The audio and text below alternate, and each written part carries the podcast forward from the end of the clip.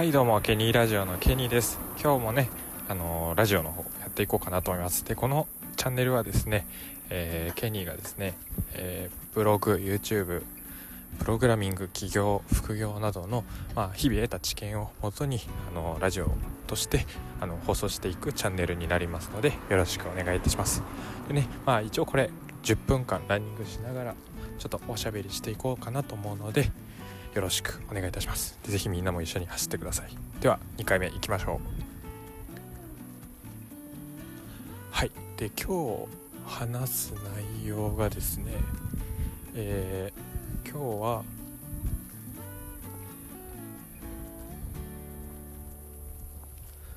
何にしようかな、えー、モチベーション、えー、思考法の話ですね。で今日その思考法として、まあ、モチベーションの話をしようかなと思うんですけれども、えー、何かをしようと思ったり行動しようと思った時になんか今日やる気出ないなとか 思うじゃないですか。でそのやる気出ないなって思った時にじゃあそうだ。モチベーションを上げる方法を学ぼうと。モチベーションのコントロール能力がつけば、まあ、毎日やる気になってそのやる気でこう物事がうまく続けられるかなとかってあると思うんですよ。そういう考え方の人も多いかなと思うんですけども、えー、結論から言うとモチベーションで仕事をしてはいけませんという話ですね今日は。じゃあなんでモチベーションで話しちゃいけないのかモチベーションを行動に用いてはいけないかというとですねそこには理由があってですねそれが何かっていうと、まあ、結論。モチベーションって何て言うんだろうな。モチベーションって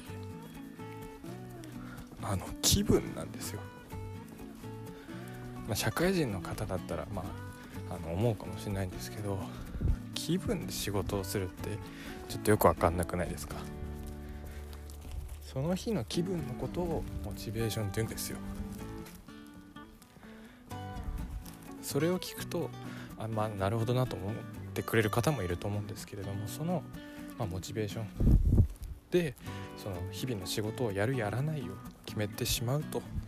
やっぱりどうしても続かないんですよ。だってやりたくない日だってあるじゃないですか。でやりたい日ももちろんあると思います。うわめっちゃこの本読んでモチベーション上がった。今すぐやりたいとか。ってすごい大事だと思うんですよ。なんであのモチベーションをコントロールする力は、えっと、別の話だとするならば必要です。別の話では必要なんですけれども日々の行動を継続しようと思った。場合にはあの邪魔なんですよ。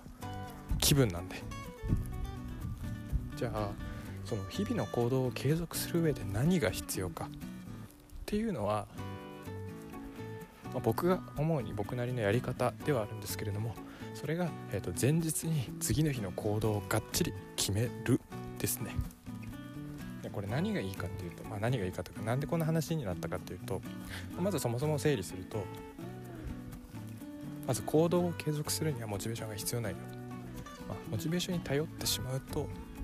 モチベーションっていうのはその日の気分なんで気分に浮き沈みがあって沈みの時にモチベーションに頼って行動しちゃうと行動ができなくなると。じゃあその モチベーションに頼らずどうやって行動を継続していけばいいかっていうのが前日にスケジュールを組み立ててその通りに動く。何も考えずにその通りに動く。考えるのは前日。で何がいいかっていうとっていうかこのこれが継続しやすくなる理由の一つがですねあの前日の自分ってその行動した時に辛いなとか思わないんですよ。だってまだ行動してないですし今すぐ行動しろってわけでもないので。なので決める時は結構あのサクッと決められるんですよ。じゃあ何時に起きて何をやってこうしてこうしてこうしてこうして。っていったその次の日翌日の一日のスケジュールを決めるんですね。でそれを決めましたと。じゃあもうその日は何もしなくていいです、まあ、他のやりたいことはあると思うんですけどそれは普通にやっといてもらってその紙に書いたことは翌日やってください。だとなんか気分軽く決められるじゃないですか。で次の日になったら何も考えずにその紙通りに生活するんですよ。でこれだと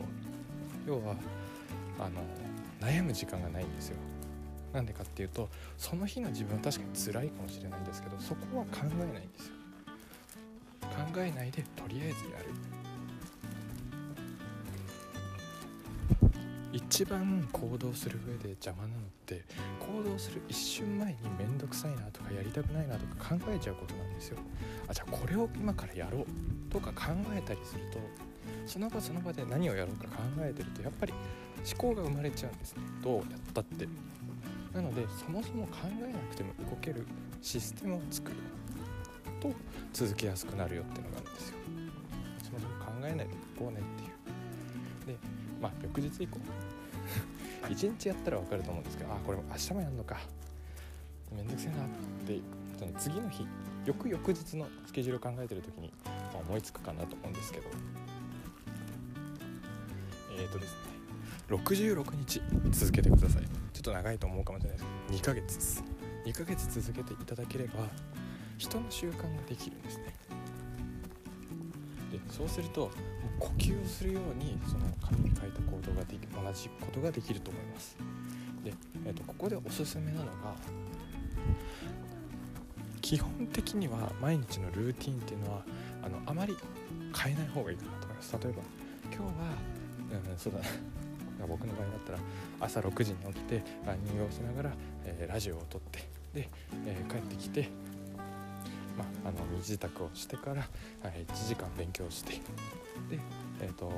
1時間勉強し終わったら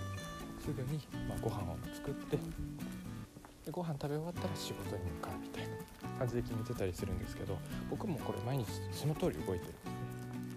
前日に考えたりとか僕の場合はもう1週間のスケジュールを全くずらさないのであの考えてないんですよ。紙貼ってるんですけど最初の1回だけ。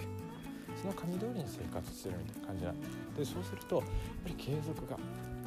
しやすいんですよ。考えないんでもちろん考えた方がいいことってあると思います。例えばその作業中とかこれこうした方がもっと早くなるなとか。ってことは考えた方がいいかな。ですけどまあ正直ですね行動する上であんまり考えては必要ないです。なので、まあ、僕がおすすめするのはとりあえず考えないでやりましょうというものの具体的なプロセスですね。で、まあ、この継続っていうのがですね、まあ、モチベーションに頼る人っているんですよ。チベーションに頼る人っているんですけど、まあ、それだとどうしてもうまくいかないんですよ。僕も今まではずっとモチベーションに頼ってまあなんかいろいろやってたりしたんですけどいやどうしても続かないんですよ。うわー今日ダリーとかうわ昨日めっちゃ飲んじゃったよとか飲んでもう頭痛いしもう今日早く寝たいなちょっと今日は寝るかってなったらもうその日からやんないんですよ。だって一回失敗した自分が入っちゃうんですその間に。なのでおすすめなのは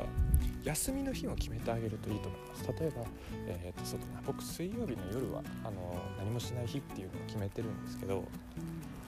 例えば何か友達と遊びたいとか何かこうゆっくりしたいなっていうのが僕大体まあ週の半ば水曜日とかに来やすいのでなんでまあ、あの休みの日もちゃんと設計してあげてで自分に無理のないように作ってあげるっていうのがおすすめかなと思います。なので、えー、無理せず。